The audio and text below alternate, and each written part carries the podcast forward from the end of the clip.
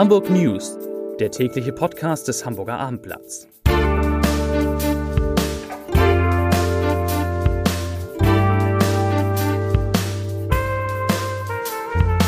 Moin, mein Name ist Lars Heider und heute geht es um Änderungen beim Stadtrat in Hamburg. Weitere Themen.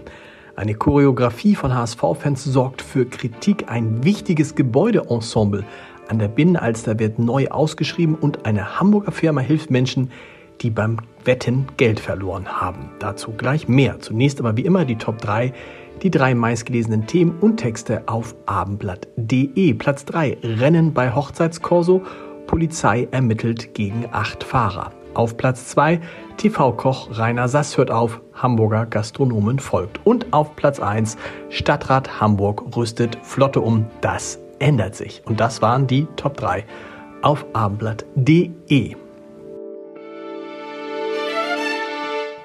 Und wir bleiben gleich beim Stadtrat Hamburg, denn die Fahrradflotte wird modernisiert. Verkehrssenator Agnes Tjax und Deutsche Bahnmanager Jürgen Gutt stellten heute die ersten umgerüsteten Räder vor.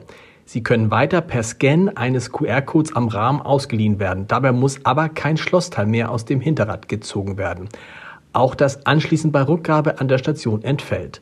Fahrtpausen können ebenfalls via App eingelegt werden. Außerdem werden die neuen Räder mit silbernen Frontkörben ausgestattet. Ob ein Rad verfügbar ist soll über eine LED-Anzeige am Schloss ersichtlich sein. Und dazu sagt Jax zu diesen ganzen Änderungen, ich zitiere, das Stadtrat ist eine Hamburger Erfolgsgeschichte und bei den Menschen unserer Stadt ebenso beliebt wie bei unseren Gästen. Damit dies so bleibt, wollen wir weiterhin die Qualität hochhalten und die Flotte modernisieren. Zitat Ende.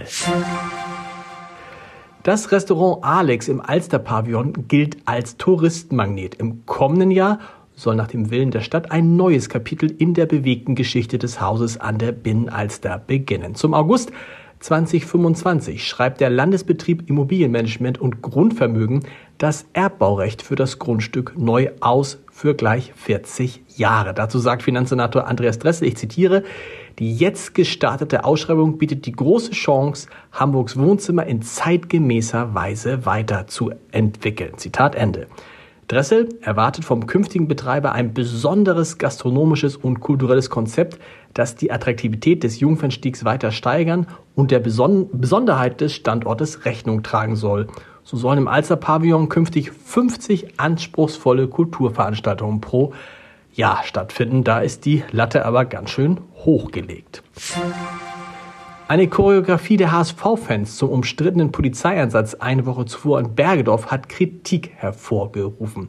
Wir reden hier über die Polizei, die jedes eurer Spiele begleitet und schützt, schrieb die Bundestagsabgeordnete Dorothee Martin heute auf X. Auch der Verein selbst distanzierte sich klar und in aller Deutlichkeit von den Inhalten der Choreografie. Vom HSV hieß es, ich zitiere, unser Wohnzimmer, das Volksparkstadion, ist kein Platz für Hassbotschaften und kein Platz für pauschale Verurteilung von Menschen und Berufsgruppen. Zitat Ende.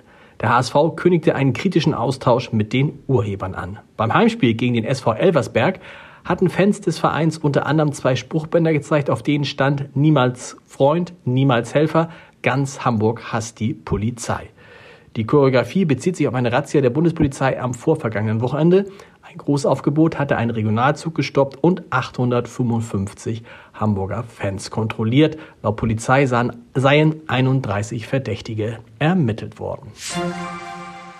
Heute Vormittag hat es einen größeren Feuerwehreinsatz an der Emil-Krause-Schule in Dulsberg gegeben. Die Feuerwehr wurde um kurz vor 11 Uhr alarmiert, weil 30 Schüler und Lehrer über Atemwegsbeschwerden klagten. Laut Polizei war dort Reizgas vermutlich Pfefferspray im dritten Obergeschoss der Schule vor einem Klassenzimmer versprüht worden. Zwei Personen mussten vom Rettungsdienst versorgt werden, kamen aber nicht ins Krankenhaus. Nach Abendblattinformationen handelt es sich dabei um eine Schülerin, die unter Asthma leidet und ein Mädchen, das unter dem Eindruck des Geschehens auf dem Schulhof einen Schwächeanfall erlitt.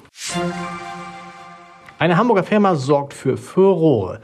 Das Unternehmen GamesRide vermittelt Wettkunden, die bei Sportwetten daneben lagen, Juristen und trägt alle Kosten. Nur im Erfolgsfall erhalten wir eine Provision, das betont Gründer Hannes Beug. Er glaubt fest daran, dass jeder die Möglichkeit haben soll, Verluste zurückzufordern, die durch illegal agierende Glücksspielanbieter entstanden sind. Denn genau dort setzt GamesRight an. Wer in der Vergangenheit ohne deutsche Lizenz Sportwetten oder Casinospiele hierzulande im Internet angeboten habe oder dies heute noch tue, könne zur Rückzahlung verpflichtet werden, sagt Beug. Immerhin, von zweieinhalbtausend Verfahren wurden in den vergangenen zweieinhalb Jahren 500 vor Gericht zugunsten der Kläger entschieden. Der Rest ist noch anhängig und die Erfolgsquote des Hamburger Unternehmens liegt, sagt Beug, zwischen 92 und 95 Prozent. Ein Podcast-Tipp habe ich für Sie natürlich auch noch. Heute Abend beginnt eine neue Woche mit unserem Gute Nacht Podcast um 21 Uhr. Hören Sie mal rein unter www.abendblatt.de slash podcast. Wir hören uns morgen wieder mit den Hamburg News um, klar, 17 Uhr. Bis dahin. Tschüss.